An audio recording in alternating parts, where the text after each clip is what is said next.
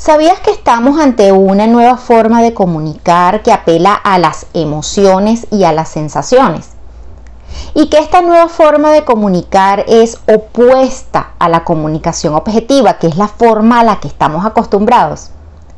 Hola, esto es Neuroprogramadamente Hablando. Soy Raquel Paisa y hoy hablaremos sobre la importancia del estado emocional al comunicar. Y por eso te invito a que sigas escuchando porque esto es para ti.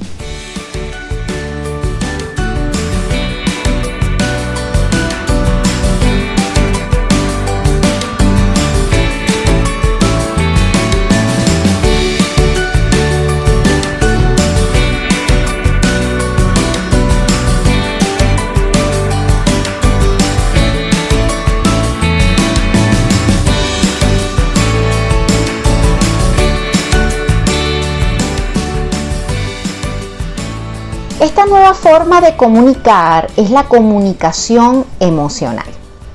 La comunicación emocional busca transmitir provocando emociones para que el mensaje tenga el impacto deseado. Y esa es la clave para comunicarse de forma eficaz.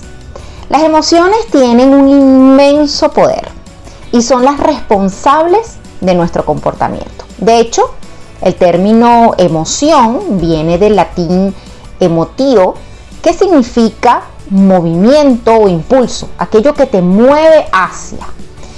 Y las emociones son subjetivas porque cada persona es responsable de sus emociones y de lo que hace con ellas, de lo que siente. Es decir, esto pertenece a su esfera íntima. Las emociones juegan un papel muy importante y clave en tu vida personal, laboral, profesional, eh, en tu forma de pensar, en tu forma de comportarte. Las emociones impregnan, por así decirlo, toda nuestra existencia. Y al igual que influyen en la forma como tomas decisiones, pues también influyen en tu forma de comunicarte con los demás.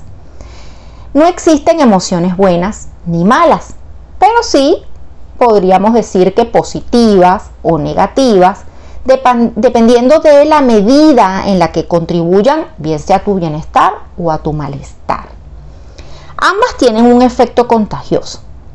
Por ejemplo, si estás hablando con alguien y te sonríes, tu sonrisa lo más seguro es que provoque una sonrisa o risas o hasta carcajadas.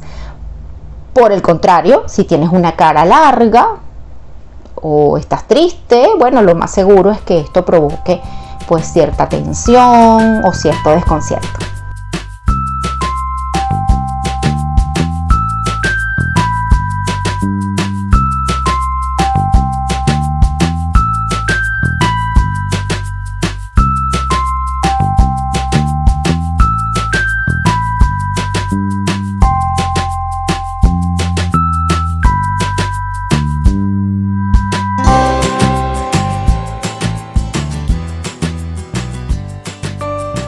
Entonces, como ya te he venido diciendo, la importancia de comunicar tiene mucho que ver con las emociones. Y como las emociones son contagiosas, es decir, tienen un efecto espejo, es muy importante, por lo tanto, que tengas en cuenta tu estado emocional cuando te estás comunicando. Si quieres comunicar mensajes positivos, lo vas a hacer mucho mejor si sientes en ese momento emociones positivas. Por lo general, pones el foco en mejorar tus palabras, tu lenguaje corporal. Sin embargo, trabajar con la gestión emocional y comunicar los mensajes con la emoción adecuada hará que el efecto o el impacto se eleven a otro nivel. Pero te preguntarás, bueno, pero ¿cómo puedo transmitir una emoción determinada si tal vez en ese momento no me siento de esa manera? Por ejemplo, ¿cómo puedo transmitir felicidad si en realidad en ese momento estoy eh, preocupado o triste o enojado, ¿se puede? ¿Cómo puedo hacerlo? Bueno, la respuesta es sí. Y te enseñaré cómo puedes lograrlo, cómo puedes cambiar de estado de una forma muy rápida y muy sencilla. En PNL, la fisiología es un aspecto fundamental y es un recurso poderoso para cambiar un estado. Si te sientes deprimido, por ejemplo, de forma natural, haces un cambio de postura. Por lo que si cambias tu postura corporal, supongamos, elevas los hombros, miras hacia arriba y haces como si sonrieras, puedes cambiar por un instante ese estado emocional. De hecho, te invito a que hagas una pequeña prueba. Ponte con una postura con hombros caídos, cabeza y mirada hacia abajo. Y cuando estés así en esa, con esa postura, intenta sonreír y decir estoy muy feliz. Te aseguro que esto va a ser un poquito complicado. esto significa que si aparece un estado interior molesto que te invade en un determinado momento, puedes modificar tu fisiología, hacer otra cosa con tu cuerpo, un gesto, un cambio de postura, sonreír, saltar, mirar un paisaje de pronto, eh, hacer algún movimiento diferente, cualquier otra cosa. Y tu estado automáticamente también cambiará. Funciona.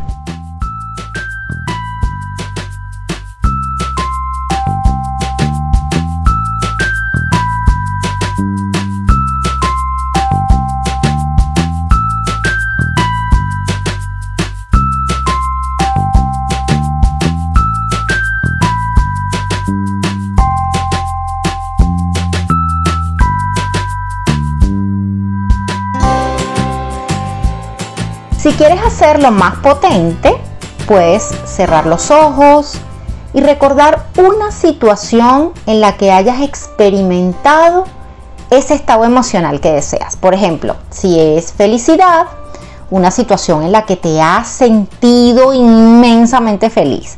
O si es seguridad, calma, pues una experiencia en la que te hayas sentido extremadamente seguro y calmado y revives esa experiencia, revives ese recuerdo, sientes lo que sentías en ese momento, escuchas lo que escuchabas en ese momento, huelas lo que olías en ese momento, observes todos esos detalles del entorno que habían en ese momento. En fin, como si estuvieras allí y lo estuvieras viviendo nuevamente. Hay otras técnicas más avanzadas, pero estas son dos sencillas que te pueden ayudar para comenzar.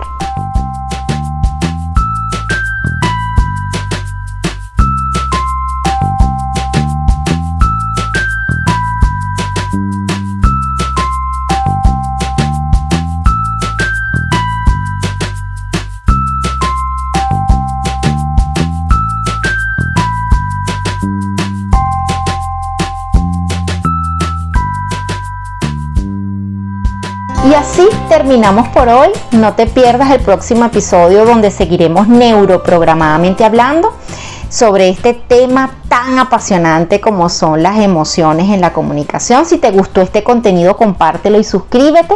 Me encontrarás en las principales plataformas de escucha. Recuerda también seguirme por mis redes sociales como Raquel Paisa. Chao, chao, hasta el próximo martes y mucho éxito.